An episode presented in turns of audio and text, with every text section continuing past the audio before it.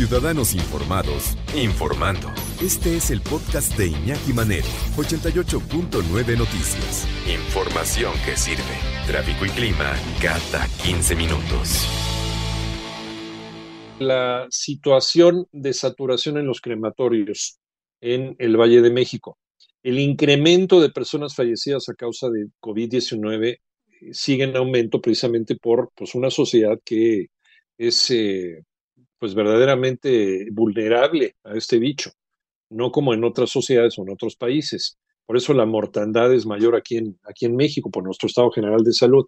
Y por eso la gente, la gente al morir, pues satura también los servicios funerarios, que es otra realidad, y satura también a los eh, servicios eh, crematorios. Y estamos teniendo otra vez las escenas de las cuales habíamos platicado en abril y mayo, de estas chimeneas constantemente, pues echando humo de eh, las personas que están siendo cremadas en este momento para poder satisfacer la demanda de sus seres queridos. Toño Aranda, Toño, ¿cómo estás? Buenas tardes. Iñaki, muy buenas tardes. Precisamente el incremento de personas fallecidas a causa del COVID-19 continúa imparable y esto impide que la saturación de los hornos crematorios en la Ciudad de México y algunos municipios cercanos como Ecatepec y Nezahualcóyotl en el Estado de México disminuya. El servicio se encuentra colapsado en cementerios públicos y particulares. La cremación de una persona, Iñaki, que muere por COVID-19 puede tardar hasta siete días prolongando el dolor, sufrimiento e incertidumbre de la familia para saber pues cuándo podrá tener acceso a los restos de su familiar. María Atzimba López es un ejemplo de esta situación.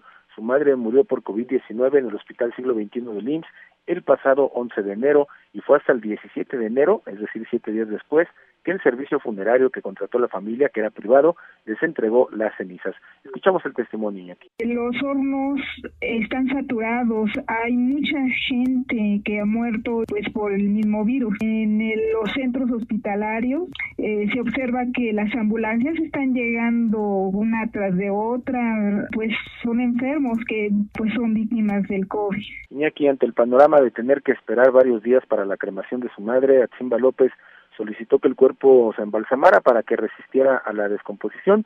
También intentó junto con su familia buscar un servicio alterno que fuera más rápido y sí lo encontraron, pero prácticamente tardaba lo mismo, cerca de seis días. Escuchamos nuevamente el testimonio. Fue un servicio privado que yo no entendía, pero ¿por qué? ¿Pero por qué no pueden cremar el mismo día o pues al siguiente día de que fallece la persona? Yo tenía el pendiente, mi mamá está esperando, eh, se supone que los tienen bien bajo congelamiento o algo así, pero de todas maneras yo decía, bueno, ¿por qué no se puede acelerar todo esto? Iñaki, estos problemas que ha enfrentado Atzimba y su familia, pues no terminan con la cremación de su madre, ahora toca a la familia que está contagiada en su totalidad por COVID-19, pues hacer frente a la enfermedad y saben por experiencia que conseguir una cama en algún hospital es muy difícil y la pregunta que se hacen con miedo es quién sigue en esta macabra lista. Escuchamos nuevamente a Atzimba López.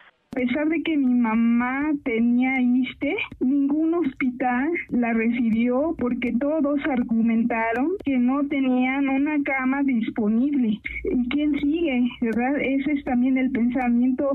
Todos resultamos en la casa eh, pues positivos al virus que da esa como, como sensación de que dice uno, bueno, sobreviviré. ¿Qué va a pasar? Iñaki, por último te comento que también platicamos con algunos trabajadores de Panteón de la Ciudad de México y Ecatepec, y bueno, pues de ellos nos confirman que están trabajando en marchas forzadas prácticamente 24 horas al día para dar salida a los cuerpos que llegan constantemente a los crematorios. En algunos días pueden llegar hasta 30 cadáveres para cremación. Escuchamos el último testimonio aquí. De funciones, no se puede llevar a cabo la cremación como el familiar se lo pide. Está, colapsado, en pocas palabras, porque son demasiadas muertes. De cada 10, ¿cuántos serían por COVID? Yo creo que de 10 o 9. ¿Qué es lo que más te estresa? No poderle dar un horario, un servicio al familiar cuando lo requiere y de tenerlo que rechazar por falta de cremación. Y aquí pues así la situación en los crematorios de la Ciudad de México y algunos municipios conurbados donde prácticamente están colapsados para ofrecer este servicio. Una persona que lo ocupa pues puede tardar hasta siete días en que le entreguen las cenizas de su ser querido. Iñaki, es la información. Te dice la persona del, del, cementerio, pues de 10, 9 son por COVID. Y es que la gente se sigue muriendo de otras cosas, de repente se nos olvida, ¿no? Se nos olvida que hay otras cosas además de COVID en, esta vida y que pueden provocarle la muerte a una persona. Hay quien se muere, no sé, a los 90 años, como le llaman, de muerte natural, ¿no? Se muere, pues sí, de la, de la edad, de la vejez, llega un momento que ya el corazón ya se cansa, ya deja de latir. Bueno, hay quien se muere de un infarto, hay quien se muere de diabetes, hay quien se muere por la hipertensión, hay quien se muere por un accidente, hay quien se muere por un hecho delictivo. Todos los días se muere gente por cosas distintas a COVID, sí, pero COVID lo que ha hecho ha sido empujar la cifra de muertes en, este país, sobre todo en las ciudades, por la gran cantidad de personas con las que tenemos que convivir todos los días.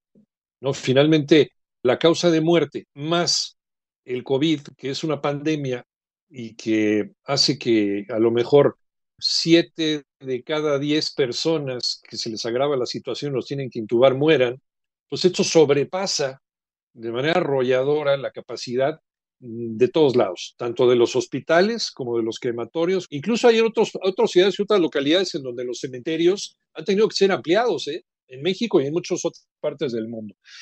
Así, así está la realidad. Para todos los que siguen creyendo que esto es un juego y que no nos va a pasar nada, sigue siendo una lotería a veces en varias casas y en varias familias.